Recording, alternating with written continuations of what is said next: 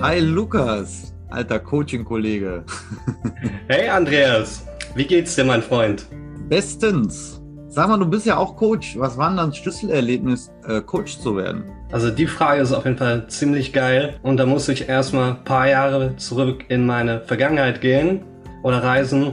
Ich war halt eigentlich so wie die meisten anderen Jugendlichen, war halt gerne auf Partys, war halt gerne mal was trinken, und an sich habe ich halt mein Leben so ganz normal verbracht, hatte auch eigentlich einen ganz normalen Weg vor mir, wollte oder bin auch am Studieren und wollte auch damals einen ganz normalen Job machen. Aber irgendwann kam dieses Erlebnis, ich war in der Fahrschule und auf einmal wurde halt alles schwarz und ich dachte mir so, shit, was passiert hier gerade? Und ich dachte mir so, das war's jetzt, ne? Und ich bin quasi noch bei Bewusstsein geblieben, war halt alles gut, aber diese Momente oder was auch immer das war, das hat sich halt gehäuft. Irgendwann war ich dann halt im Krankenhaus und dann war so Diagnose Panikattacken. Da habe ich mir so gedacht, scheiße, so, ne? Du wolltest studieren gehen, du wolltest eigentlich was aus deinem Leben machen und so diese normal, dieses normale Leben, was ich geführt habe, das war weg. So, es war wie ausgelöscht. Ich musste halt umstellen, umdenken. Also ich konnte mein Leben nicht mehr leben, wie ich es damals gemacht habe. Und diese Panikattacken sind geblieben, geblieben und es wurde halt immer schlimmer. Und irgendwann habe ich mir so gedacht, nein, das lässt du nicht auf dir sitzen. Ich bin rausgegangen und habe mich dann beispielsweise auch in die Fahrschule gesetzt. Alle anderen Leute, musst dir vorstellen, sitzen da so ganz normal. Und ich sitze da so mit Todesangst und denke mir so, scheiße, wann ist es vorbei, ne? Aber das war so dieses Schlüsselelement, wo ich diese Angst besiegt habe, ein für alle Mal. Und dadurch ist es auch weniger geworden. Diese Attacken sind immer kleiner und schwächer geworden, bis sie dann irgendwann weg waren. Und dann habe ich mich mit Meditation auseinandergesetzt, habe mir so gedacht, dein Geist ist einfach wahrscheinlich erschöpft und dann bin ich da reingegangen, habe angefangen zu meditieren und irgendwann war ich dann auf Amazon und dann kam mir Tony Robbins entgegen. Irgendwas hat mich an ihm fasziniert. Da habe ich mir das Buch gekauft und dann bin ich in diese Welt der Persönlichkeitsentwicklung reingekommen, was für mich so erstmal ein ganz vager Begriff war, aber ich habe mich halt mehr damit auseinandergesetzt, mehr und mehr, bis ich dann irgendwie so eine Ahnung hatte und dann habe ich auch angefangen, meine Ernährung umzustellen. Ich habe mich auch sehr ungesund ernährt damals, bin da umgestiegen, habe dann auch angefangen, Dinge zu machen, vor denen ich Angst hatte, die ich noch nie gemacht habe. Habe dann einen eigenen Blog auch kreiert und das erste Mal in meinem Leben das Gefühl gehabt, du hast etwas für dich kreiert, geschafft. Irgendwann kam so die Idee mit dem Podcast, habe ich halt auch gemacht und es waren ganz viele Kleinigkeiten, die sich verändert haben, die irgendwann etwas Großes ergeben haben. Dann irgendwann bin ich auf Mindset gekommen, habe einige Coachings besucht, habe einige Seminare, Podcasts, Bücher gelesen. Du wolltest ja. das so machen, wie Tony Robbins auch beschreibt. Ne? Der hat sich ja auch selber kreiert. Er hat ja auch selber sich aus ganz schlechtem Umfeld wieder nach oben geboxt alles aufgestellt. Und so war das ja bei dir, so wie ich dich verstanden habe, aus der Panikattacke auch, die von jetzt auf gleich kam. Und dann hast du dich weiter aufgestellt. Habe ich das richtig verstanden so?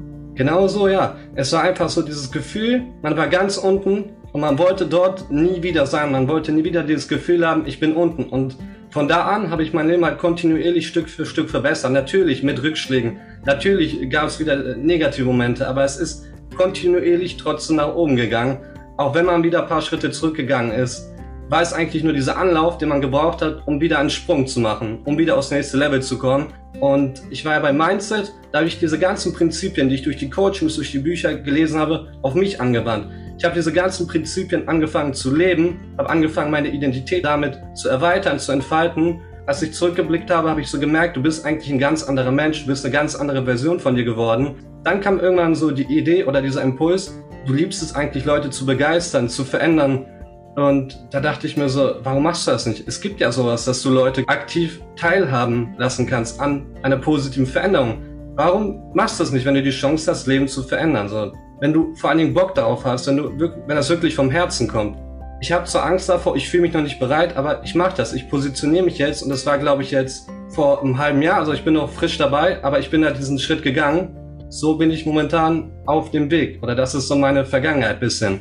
Also man kann sagen, dass du heute die Person sein kannst, darfst, die du dir früher an deiner Seite gewünscht hättest. Sehr schön gesagt, sehr schön gesagt. Ich bin einfach der Mensch geworden, den ich mir gewünscht hätte, als ich damals an diesem Punkt gewesen bin, wo ich das Gefühl hatte, das Leben hat eigentlich keinen Sinn. Weil wenn man nicht aktiv nach einem Sinn für sich sucht, dann hat es ja eigentlich keinen. Man muss für sich wirklich auf die Reise gehen, meistens auch ins Innere gehen und sich so fragen, hey, wer bin ich eigentlich? Was will ich in meinem Leben machen? Was will ich erreichen? Wofür stehe ich? Auch vielleicht ein bisschen nach seinen Werten gucken. Ich glaube, dass es auch einige Menschen gibt, die das nicht müssen, die ja. ihr Leben lang in Unbewusstheit für sich gut leben können, die sich mit einer Partnerin, mit einem Partner total streiten können und dann die gar nicht die Energie haben, etwas zu verändern. Denn ich sage jetzt mal, du rufst ja auch nicht einen Kumpel von dir an und sagst, ey, ich sage jetzt mal, Dominik, du hast da ein Problem, das habe ich gesehen.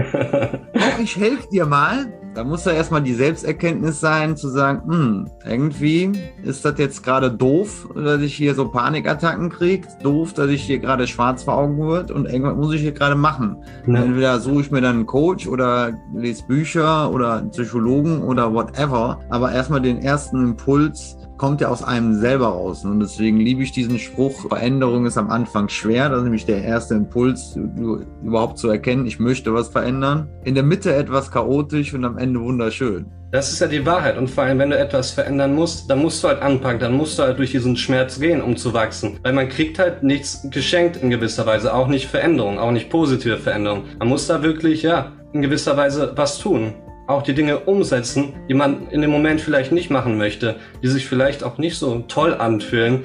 Aber wenn man es nicht macht, bleibt man halt die gleiche Person und basierend darauf bekommt man immer wieder dieselben Resultate in der Zukunft. Und wenn einem das Leben nicht gefallen hat, was man in der Vergangenheit geführt hat, dann kann man schon sehen, was einen in der Zukunft erwarten wird. So, wenn man glücklich war, super. Aber wenn das Leben in der Vergangenheit scheiße war, ne, dann sollte man gucken, dass man irgendwas anders macht.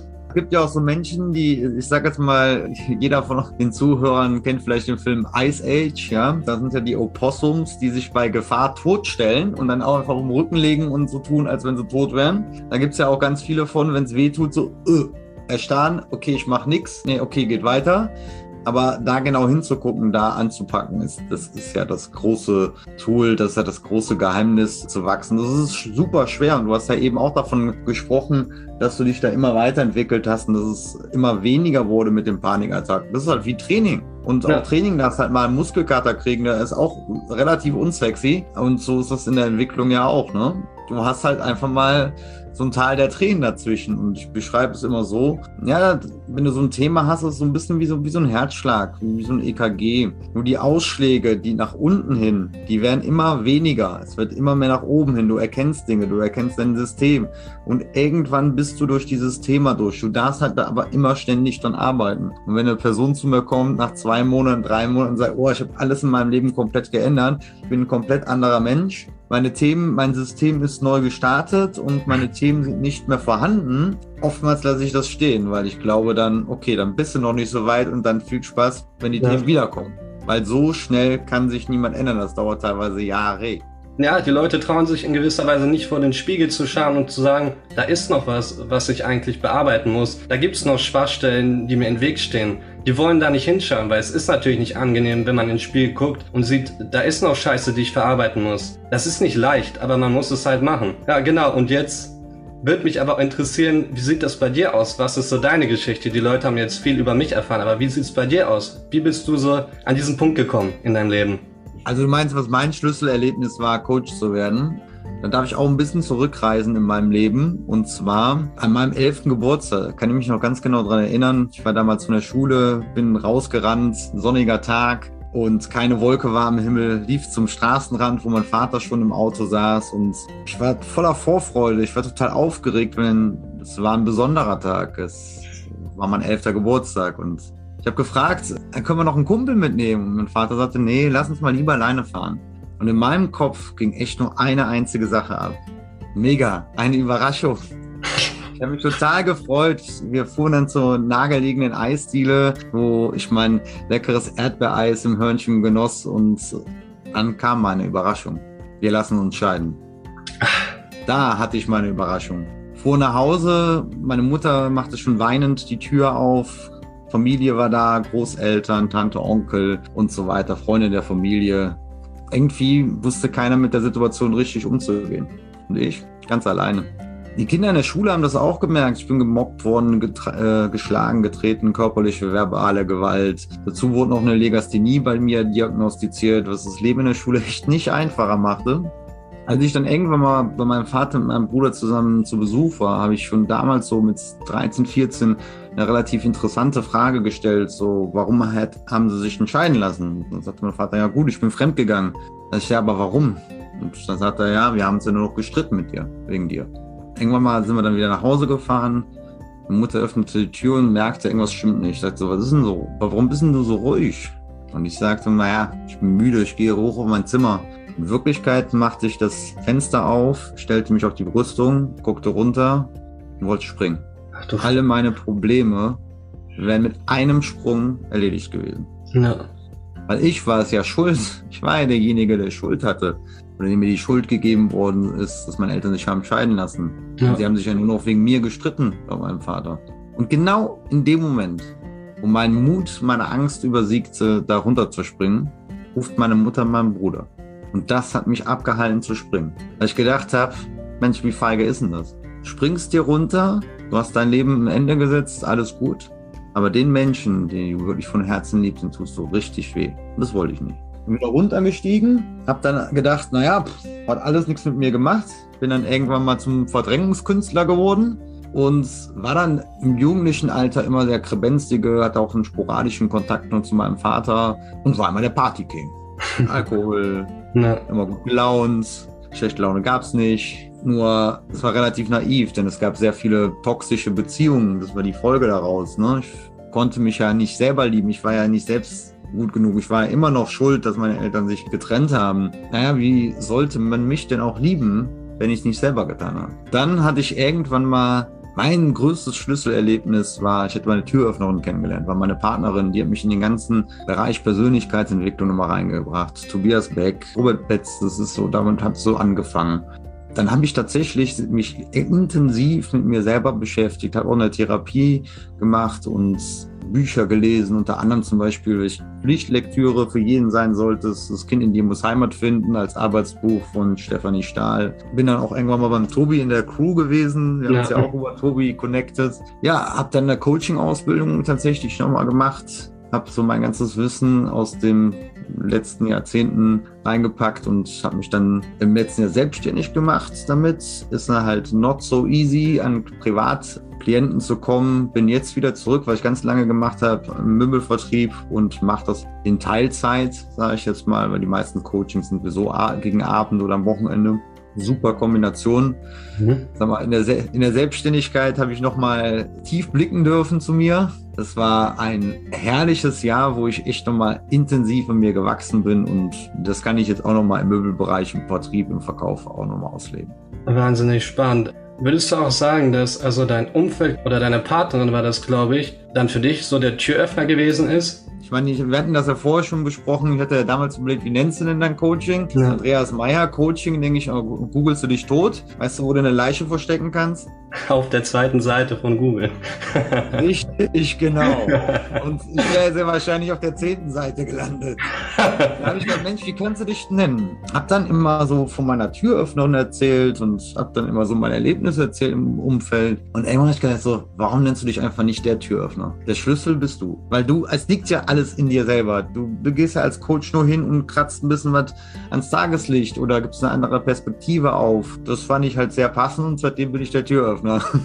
Sehr geil, ey. so sieht's aus. Und wie heißt denn dein Coaching? Ich coache Menschen im Bereich Mindset und High Performance. Also erstmal, wie die Leute Glaubenssätze auflösen, wie sie ihr Umfeld optimieren, herausfinden, wer sie eigentlich sind, ihre Ängste durchbrechen, aber auf der anderen Seite im Bereich High Performance, wie sie eben produktiver werden, in weniger Zeit mehr schaffen, einfach schneller an ihre Ziele kommen, ohne so viel Zeit zu verschwenden.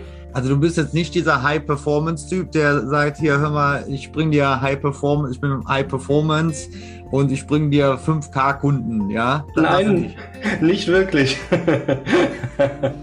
Ja, da stellen sich immer bei dem Wort High Performance, stellen sich immer so bei mir so ein bisschen Nackenhaare hoch, weil ich gefühlt auf Instagram, Facebook zugespammt bin. Mittlerweile kommen die sogar bei WhatsApp und schreiben mir, ich weiß nicht, wie, nicht, wie es dir da geht. Hey Lukas, Mensch, du bist ja der beste Coach aus Essen. Ich spreche da mit dem besten Coach aus Essen. Lass uns doch mal verbinden, was machst du genau? Und dann erklärst du das vielleicht noch im ersten Schritt. Und im zweiten kommt dann so, ja, willst du nicht 5000 äh, Kunden haben, die 5000 Euro bezahlen? Also ich denke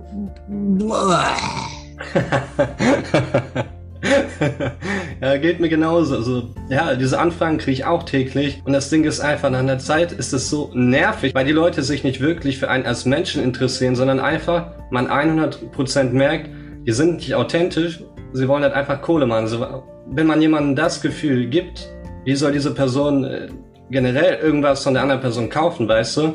Ja, weil Menschen kaufen ja von Menschen und wenn die merken, naja, du bist gerade unauthentisch, dann ist, stellt man auch echt so ein bisschen, also ich zumindest, so ein bisschen die Expertise in Frage. Und wenn da jetzt einer mit 21 um die Ecke kommt und ich frage den irgendwelche Sachen, ich meine, der kann ja auch Ahnung haben. Ist ja überhaupt kein Ding. Aber dann teste ich die gerne mal und wenn man zum Beispiel die Frage, was gibt es denn für Menschentypen? Das ist eine Einwandbehandlung, das ist eine Vorwandbehandlung und dann kommt da so, äh, äh, äh, äh ja. Ne? Oder ich folge Tobi Beck. Kennst du die vier Menschentypen? Delfin, Hai, Eule, Wal, ne? Ja. Das ist ja beim Tobi, ja ein bisschen umgeändert. Nee, was ist denn das?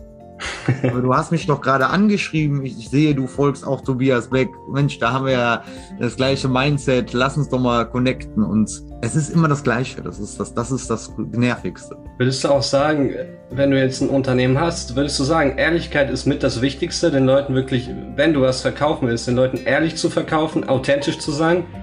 Ja, also ich habe mal den äh, tollen Spruch gehört im Vertrieb, naja, ihr Verkäufer, ihr seid ja alles Verbrecher. Verarscht die Kunden ja. Wo ich sage, nee, wenn du als Kunde bereit bist, den Preis für eine Dienstleistung oder für ein Objekt zu bezahlen und der Verkäufer gewinnt noch was dran, dann ist es doch für beide Seiten okay. Dann ist es doch vollkommen in Ordnung. Und dass ich dem einmal das teurer und das einmal günstiger anbiete, finde ich auch okay. Ich habe auch schon Coachings angeboten, Auszubildenden, die ist nicht vielleicht gerade so viel Geld. Da haben wir gesagt, okay, dann zahl, was du willst, aber ich will, dass du Minimum ein Euro bezahlst.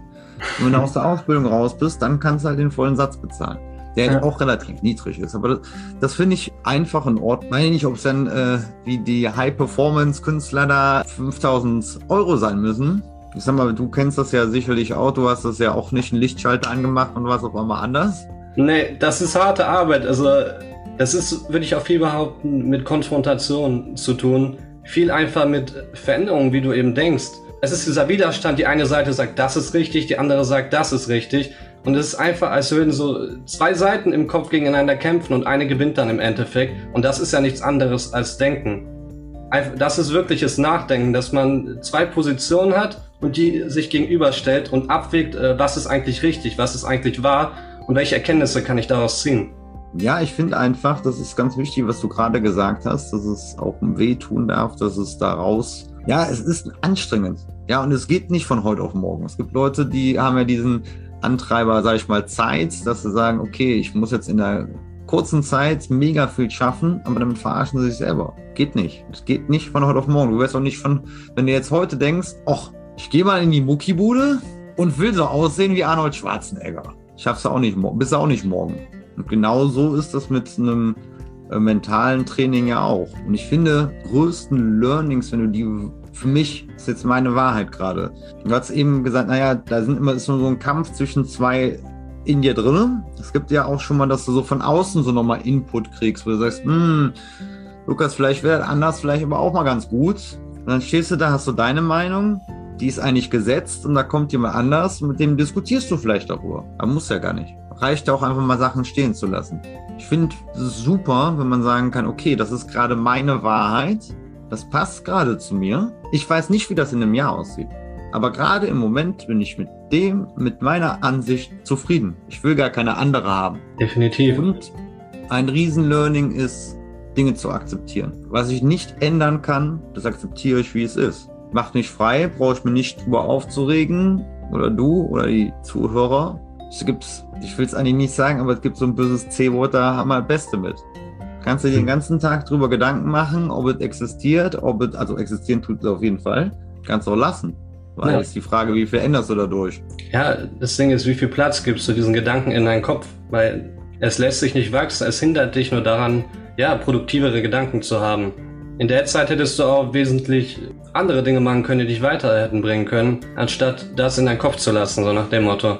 Ja, auf jeden Fall. Ich finde das immer noch so sagenhaft. Ich gucke seit mehreren Jahren kein, kein Fern Free TV mehr. Also besonders keine Nachrichten, weil In den Nachrichten ist das Positivste vielleicht ein Sportergebnis und das Wetter. An, ansonsten sind es einfach nur Negativität. Und ich sage mal, wie positiv möchtest du bleiben, wenn du nur Negativität um dich hast. Und das ist genauso wie in der Wahl der Freunde. Ich meine, Tobi Beck sagt es ja auch, ne? du bist die Summe der fünf Menschen. Ich meine, ist nichts Neues. Guck dir mal so ganz alte weise Sprüche an, zeig mir, mit wem, wer deine Freunde sind und ich sag, sag dir, wer du bist. Und das ist einfach so, die beeinflussen dich ja auch. Du musst mal überlegen, wenn du mit Leuten rumhängst, die noch nie in ihrem Leben irgendwas gerissen haben und die dir die ganze Zeit irgendwelche Neuigkeiten über irgendwelche Serien um die Ohren hauen, und du hast dann die Ambition, weißt du nicht, ein Unternehmen zu leiten und da rauszugehen und einfach die Welt zu bereisen und dies und jenes zu machen, das große Ziele.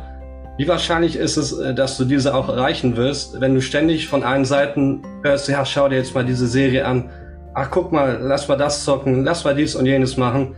So, du weißt gar nicht, wohin du eigentlich gehen sollst, weil Du möchtest eigentlich dahin, aber du wirst zurückgezogen die ganze Zeit von deinem Umfeld. Und stell dir jetzt mal den umgekehrten Fall vor, dass ein Umfeld, das genau dahin, wo du willst, das zieht dich doch auch mit nach vorne, so als hättest du auf einmal Flügel, die dich dann mittragen.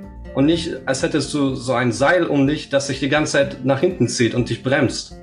Ja, und ich glaube, es ist auch alles immer eine Frage, ich meine, das ist ja auch ein relativ bekanntes Wort, Resilienz wie weit gehst du dann mit dir selber in Konfrontation? Wie viel hältst du aus an Persönlichkeit? Aber es tut weh und es ist anstrengend. Ja. Und ich glaube, dass dieses gar nicht so, will dir das jetzt nicht zusagen, aber es ist, wird oft draußen so betitelt, dieses Schwarz-Weiß. Naja, Fernseh gucken ist doof und zocken ist auch doof und feiern gehen ist auch doof. Ich habe da ein bisschen eine konträre Meinung und zwar glaube ich, dass man sich das auch mal gönnen darf zwischendurch, eine Unbeschwertheit ja, und vielleicht mal auch einen Ticken unbewusst zu sein, um einfach seine Ressourcen wieder so ein bisschen aufzuladen. Ja, vielleicht ist für den einen Meditieren, Meditieren was, für den anderen ist es äh, eine bewegte Meditation durch den Wald spazieren zu gehen, ist auch super erfüllend. Manchmal kannst du dich auch einfach hinsetzen, mit der Flimmerkiste anstarren. Ja. Aber es dürfte halt nicht überhand nehmen. Genau, ja. Es ist immer so, die Dosis macht das Gift und vielleicht ist eben in gewissen Maßen auch mal eine Serie zu schauen, auch mal was zu machen, was einen entspannt, auch gut.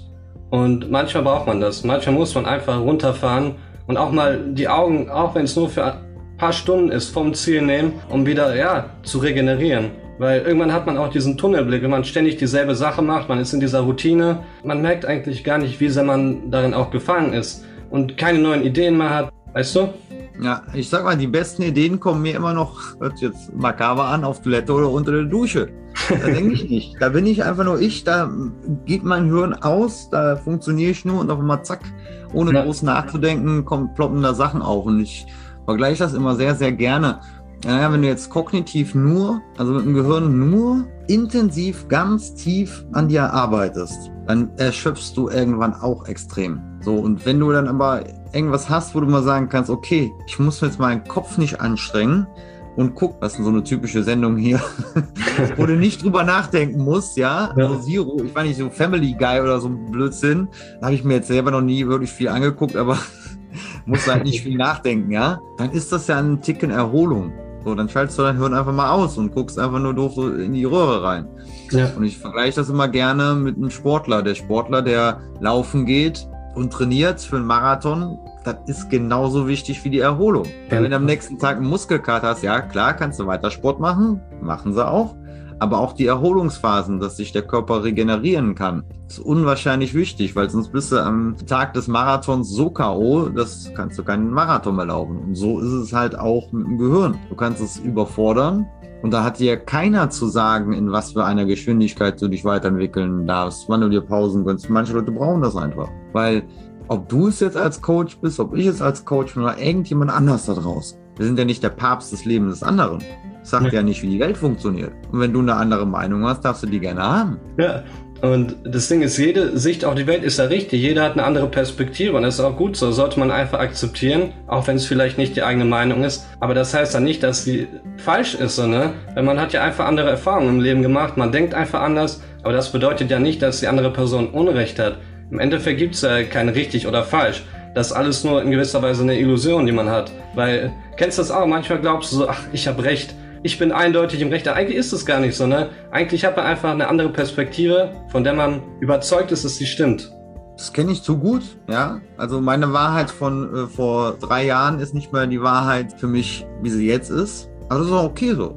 Das, man darf sich halt auch weiterentwickeln, darf auch seine Perspektive ändern. Aber die Frage ist halt, will ich das gerade zu manchen Themen? Naja, wenn du jedem ungefragt deine Meinung sagst, weil du gerade deine Wahrheit gefunden hast, du willst sie gar nicht hören und da hast du jemand gegenüber, der ankommt und sagt, aber meine Meinung ist so und so und die Ansicht. Und zwar siehst du das nicht und fängt mit dir an zu diskutieren, das ist anstrengend. Und es gibt mal einen ganz weisen Spruch, den habe ich mal mitgebracht, wenn du anfängst zu diskutieren über weil du jemand anders deine Meinung überstülpen möchtest, weil du das Maß der Dinge bist für die anderen. Da gibt es einen ganz weisen Spruch, kein Mensch mag Klugscheißer. Weil wenn du jemand anders deine Meinung aufstülpen willst und der die vielleicht gar nicht hören möchte, dann bist du einfach nervig. Und deswegen habe ich zum Beispiel in meinem Umfeld öfters die Frage gestellt, wenn man mir irgendeine Situation beschrieben hat, möchtest du meine Meinung dazu hören? Manche Freunde haben schon gesagt, boah, jetzt hör auf, du fragst mich ja noch, ja klar, das würde ich dir ja nicht erzählen. Ist aber auch einfach mal nur, dass du zuhörst und möchten gar nicht deine Meinung dazu. Manchmal ist eben das Zuhören Gold wert und nicht immer dieses, und ich sehe das so und ach, ich habe das gehört und jenes, nicht immer dieses Gefühl, sich mitteilen zu müssen, dieser Mitteilungsdrang, dass man etwas weiß, sondern einfach mal zuhören und gucken, was hat die andere Person zu sagen und nicht unbedingt immer in gewisser Weise dagegen zu lenken, sondern einfach die Person mal sprechen lassen und einfach nur zuhören. Einfach nur da sein. So, es muss nicht immer sein, dass man seine Meinung mitteilt oder auch sagt, wie toll man ist oder was man alles weiß. Klar kann man viel wissen, aber manchmal sollte man das für sich behalten in manchen Situationen. Ich finde halt, du kannst halt in so einem Podcast kannst du viel reden, beim Coaching hörst du zu. Ja. Und dann bist du der unwichtigste Mensch in dem ganzen Coaching. Weil der Klient, der darf reden und du darfst Fragen stellen und du darfst vielleicht nochmal das wiedergeben, was derjenige gesagt hat, aber ich bin nicht wichtig. Das Ding ist auch, wir haben zwei Ohren und nur einen Mund, damit wir doppelt so viel zuhören, wie wir reden. Auch ein weiser alter Spruch, ja, definitiv.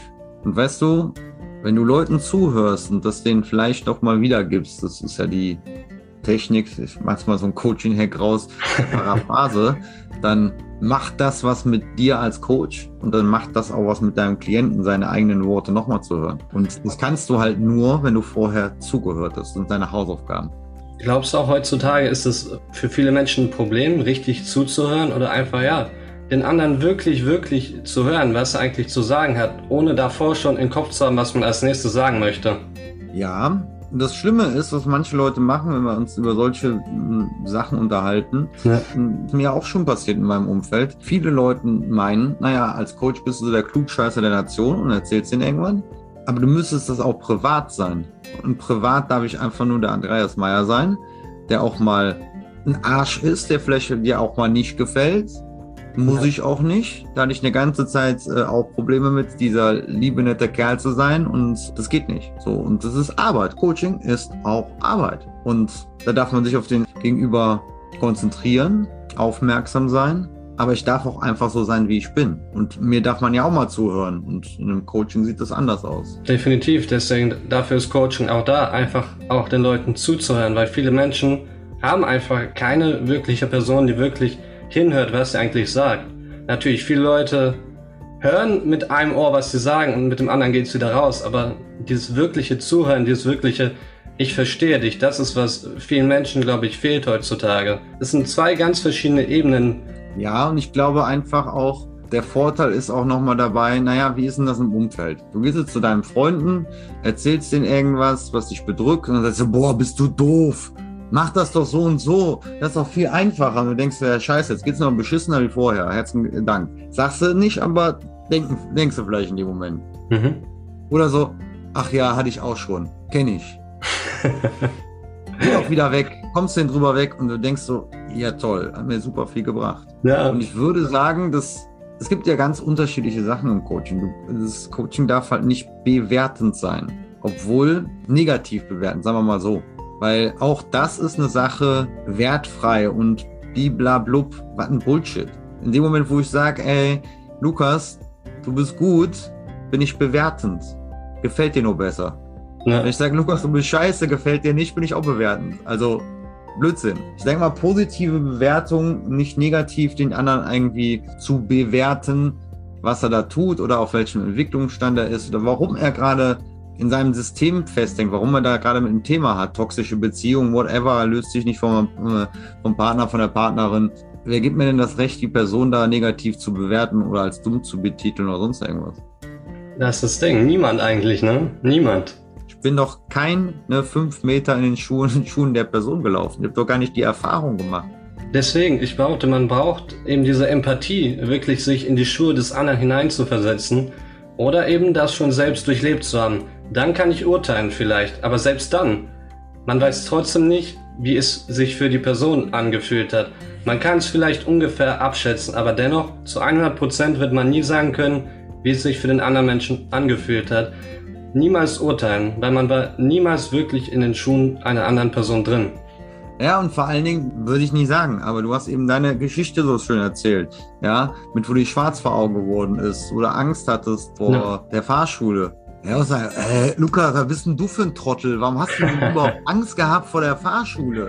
Ja, äh, ist doch überhaupt alles kein Problem. Und die, die am lautesten schreien, für die war die Fahrschule zum Beispiel am schwersten.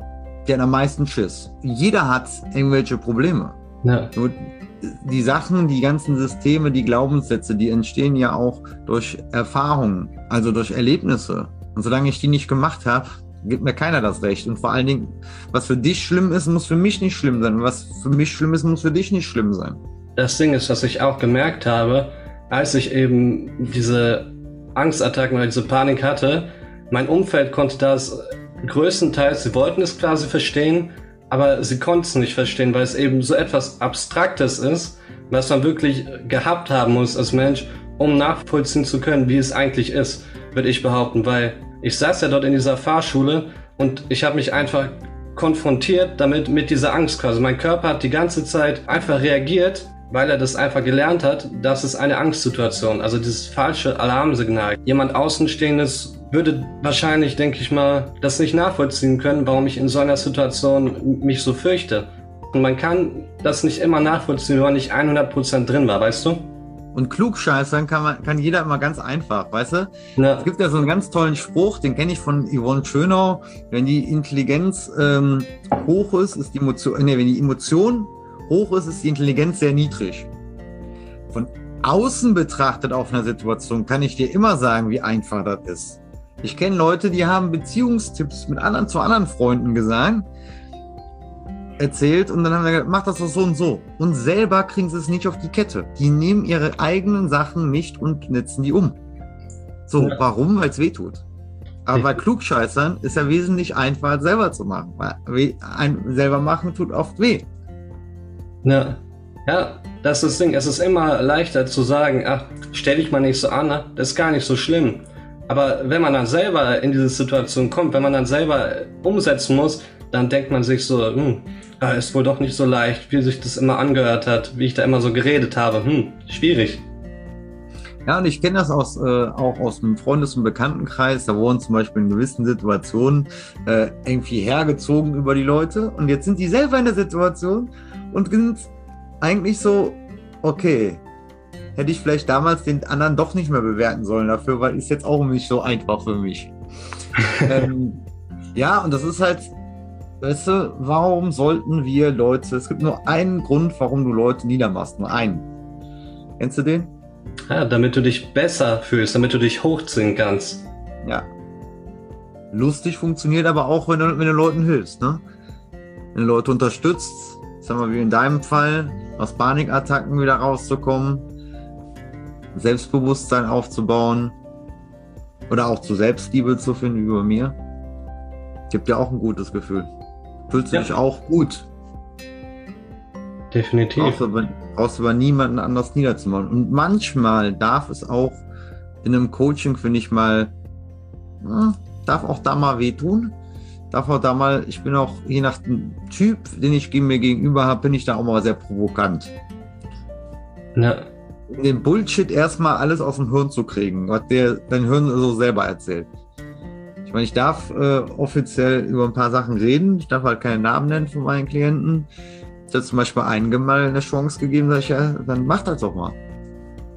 Chancen hast du oder hast du nicht. Du kannst mir jetzt hier deine Präsentation vorstellen. Ja. Äh, ja, hier, bitteschön, hast einen Stift. Mach. Ja, ist noch nicht so ganz fertig. ist, ja, ist ja kein Problem. Dann mach doch. Ich weiß ja, dass es nicht perfekt ist. Muss es ja auch nicht. Da kann ich dich auch ein bisschen unterstützen. Ja, aber ich muss da noch eine Zeichnung machen.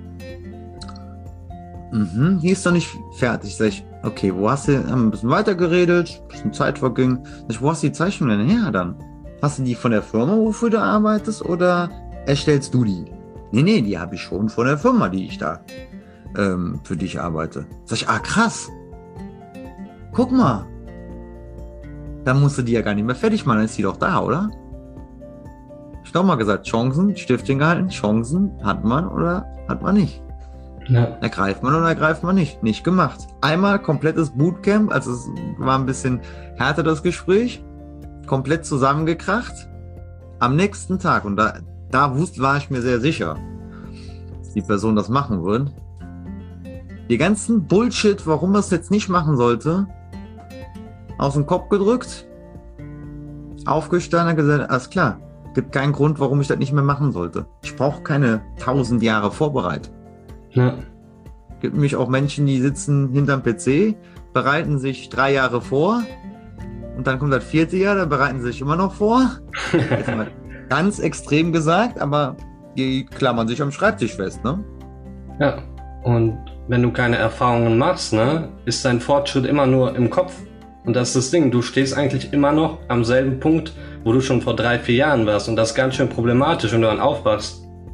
Oh, unser, unser Kopf ist unser größter Feind und unser größter Freund zugleich. Ich kenne viele Leute, die gehen dann hin und sagen, okay, ich habe jetzt ein Problem oder ich möchte weiterkommen in meinem, ich sag jetzt mal in meinem Berufsleben.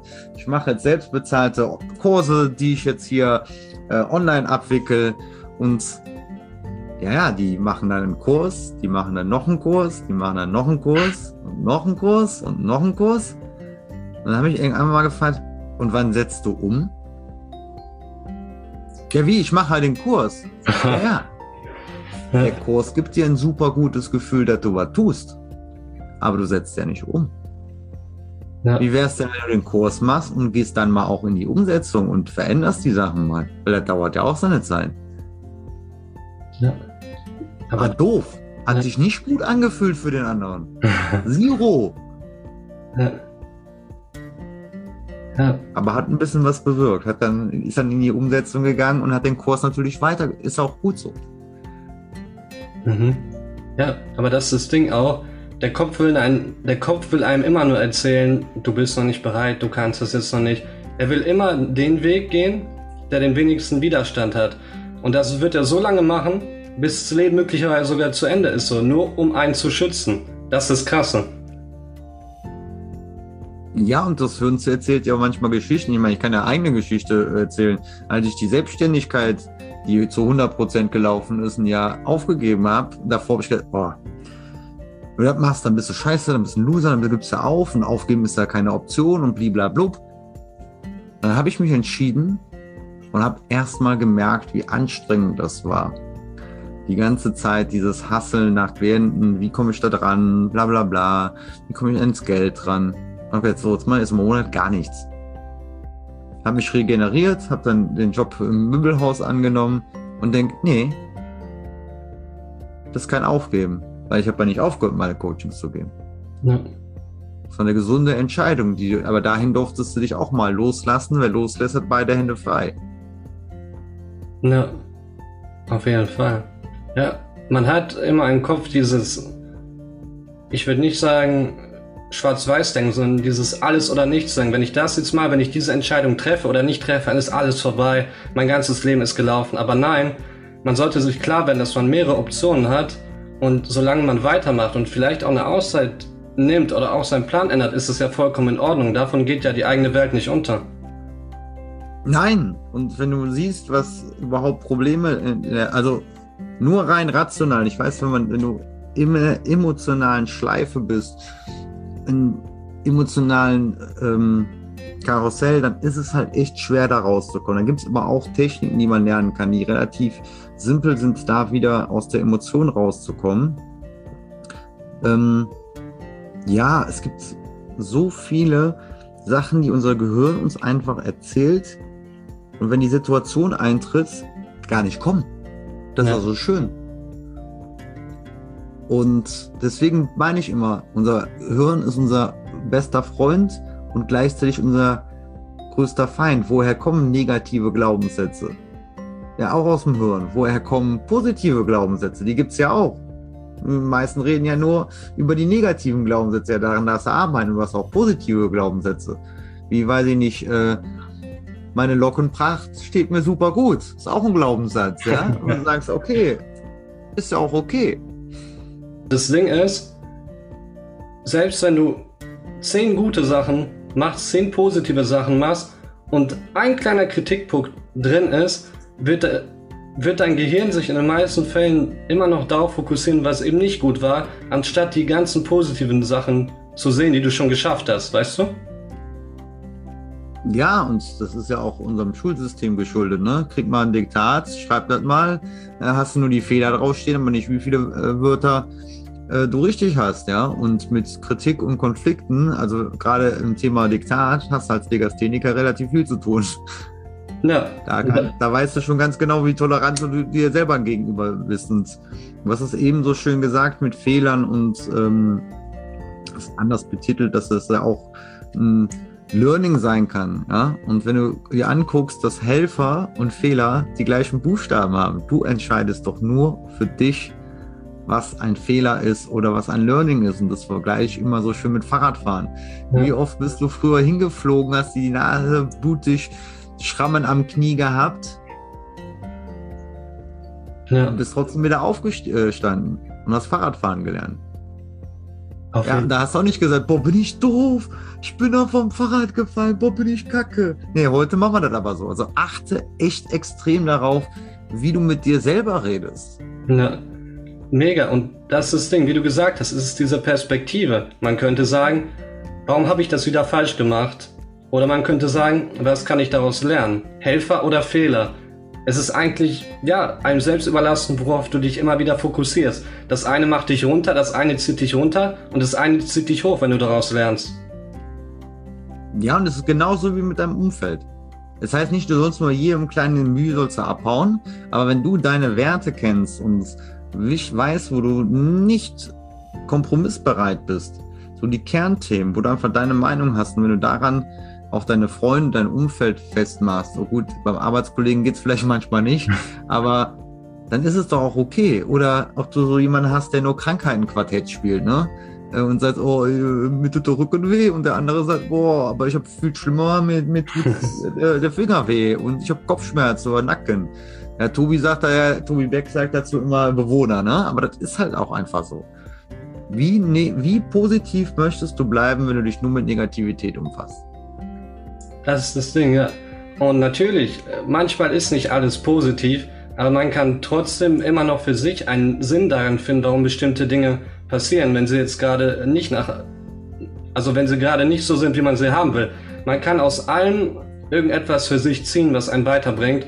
Und natürlich, die Welt ist nicht immer schön, es läuft nicht immer, wie man will, aber es ist einfacher, mit dieser positiven Lüge durch die Welt zu gehen, als ständig äh, sich eine Brille anzuziehen, die alles negativ sieht, weil äh, wo kommst du denn hin? Wie möchtest du eigentlich als Mensch wachsen oder irgendetwas kreieren, wenn du alles, was du anschaust, ja, als negativ betrachtest, weißt du?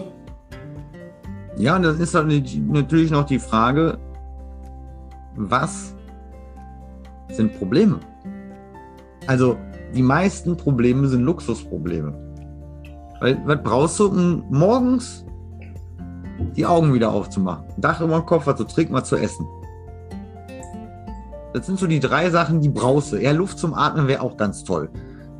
Aber dann stehst du morgens wieder auf. Und wenn du einfach weißt, dass manche Erlebnisse vielleicht für dich vielleicht geht es dir, Lukas, da genauso oder ja, jemand, der zuhört. In der Situation, dass wie eine Welt, die zusammengebrochen ist, war und rückblickend aber auch teilweise das Geilste, was dir passieren konnte. Ja. Sehr schön Weil gesagt. Ohne, ohne dass das schiefgegangen ist, wären andere Sachen gar nicht, hätten gar keinen Raum gehabt. Ich gebe mal da ein schönes Beispiel zu. Du hast jetzt eine total extrem toxische Beziehung, ist total herzzerreißend, wenn die kaputt geht. Und du sitzt da und holst dir und ne, die Welt ist einfach nur Kacke. Und ein, zwei Jahre später triffst du die Partnerin, den Partner deines Lebens und bist äh, glücklich mit ihm oder ihr zusammen. Ja. Ohne die Trennung wäre das nie, hätte das nie gegeben. So der erste Herzschmerz, man, den kennen wir ja alle. Von der ersten Partnerin, von dem ersten Partner. Ach, die erste große Liebe. Da haben wir, glaube ich, alle dann mal das Herz aus der Brust gerissen bekommen. Mhm. Ja. So, und jetzt? Wie sieht es denn jetzt aus? Leben wir noch? Geht's uns gut? Die Welt ist halt nicht untergegangen, auch wenn es sich in dem Moment so angefühlt hat. ja, es sind halt immer die Emotionen im Moment, die eben einem das Gefühl geben, shit, die Welt geht jetzt unter, es geht nicht mehr weiter. Und ja, wenn man sich davon überrumpeln lässt, kann man auch lange da drin bleiben. Aber wenn man für sich erkennt, dass es vielleicht einfach nur passiert, weil etwas Besseres zusammenkommen soll oder dass etwas Besseres im Leben einen erwartet, dann ist es ja super, ne? Und ja. du kennst ja äh, hier von Wer ist das? Deutschland sucht den Superstar äh, Bruce Danell. Ja. Der hat doch immer früher gesagt, no drama, baby. Oder Drama, der hat immer gesagt Drama, baby. genau, der hat immer gesagt Drama, baby. Und ich sag no drama, baby. Weil viele Sachen sind einfach nur Drama. Weil du dich da reinsteigerst. Weil du vielleicht nicht das Selbstbewusstsein, den Selbstwert hast. Hm, das schaffe ich auch noch. Weil wenn du mal zurückguckst auf die Dinge, die du vielleicht in deinem Leben schon erreicht hast, weißt du vielleicht auch, hm, das Problem, was ich jetzt gerade vor, vor der Brust habe, ist zwar doof, aber kriege ich auch noch hin. Auf jeden Fall. Und das Ding ist auch, Probleme sind ja nur Probleme, wenn man sie als Probleme sieht. Vielleicht sind es ja auch Herausforderungen. Und dann schaut man ja schon ganz anders drauf, wenn du sagst, das ist eine Herausforderung für mich, die mir hilft zu wachsen. Bei Problemen hat man ja immer dieses Negative, diese negative Emotion. Und wenn du da daran rangehst als Herausforderung, sagst du so geil, eine Möglichkeit, aus der ich es Vorteile ziehen kann. Das ist einfach dieser Perspektivwechsel. Ja, und wenn du jetzt mal überlegst, guck mal, ich bin jetzt zum Beispiel 38. Ja. So. Dann gab es vielleicht eine Zeit, da war es sehr, sehr unbewusst, die wir alle haben. So von 1 bis fünf, sage ich jetzt mal. Da kann man sich die wenigsten noch so richtig gut dran erinnern. Zieh mal die mal ab, hast du 33 Jahre. So, wenn du dann überlegst, der Mensch wird so um die 80, 82, je nach Geschlecht auch, also zumindest durchschnittlich, nehmen wir mal 80. Dann habe ich doch noch nicht mal die Hälfte meines Lebens gelebt. Ja. Also ist doch schön, was da noch alles für Hürden, für freudige Sachen vor mir liegen. Warum soll ich denn jetzt für den Moment erstarren und denken, oh Kacke? Ähm, es gibt ganz große Leute, die haben richtig, richtig miese Sachen erlebt. Ähm, ich komme gerade nicht auf den Namen. Es gibt auch einen großen Speaker, der war im Gefängnis. Der hat Steuerschulden gehabt. Der steht jetzt wieder vor großen Bühnen und ist, äh, hat mehrere Millionen auf dem Konto. Ja. Geht alles. Geschichte von Damian Aminati. Könnt ihr euch auch mal alle reinziehen. Äh, vor dem Mann ziehe ich einen Hut. Fußballspieler, hat nicht funktioniert, Sänger geworden, auch gegen die Wand gefahren irgendwann. Und dann bei Foodlocker gestanden. Als total bekannte Persönlichkeit, die alle hier aus der, ich glaube, Bread and Breakfast Zeit kannten. Und dann kamen die Leute ran und sagten, ey, du hast doch, du bist doch der Sänger. Ja, ja, was machst du denn hier? Ich arbeite hier. Und ist jetzt wieder jemand, der doch viele Leute draußen kennen als TAF-Moderator. Aber der hat auch, der hat sich hochgearbeitet. Detlef die Soest. Auch im Knast gesessen, weil irgendwelche Schulden nicht bezahlt werden konnten. Kann man von dem Mann, kann man halten, wenn man will, aber der hat auch eine krasse Story hinter sich und hat nie aufgegeben. Ja, auf jeden Fall. Und ich glaube auch dieses nie aufgeben, dieses immer weitermachen, auch bei Rückschlägen, das ist, glaube ich, dieser, ja, das ist der Schlüssel, wie man so schön sagt, ne? Der die Tür öffnet. Das war jetzt eine sehr schöne Überleitung zum Türöffner. ja, du, mir hat es auch echt wunderbar Spaß gemacht mit dir. Ähm, ich glaube, wir sind jetzt von der Zeit her auch von zwei Folgen durch. Vielleicht ja. gibt es ja noch mal eine dritte. Also ich danke dir auf jeden Fall für deine Zeit, hat echt Spaß gemacht und wer weiß, vielleicht gibt es nochmal eine dritte Folge, wie du gesagt hast. Ja, mir hat es auch richtig viel Spaß gemacht. Äh, ich freue mich für alle, die hier zuschauen, deinen Kanal abonnieren, meinen Kanal abonnieren und vielleicht auch mal eine Bewertung da lassen. Und ja, über eine dritte Folge würde ich mich auch sehr freuen. Bis dann. Bis dann.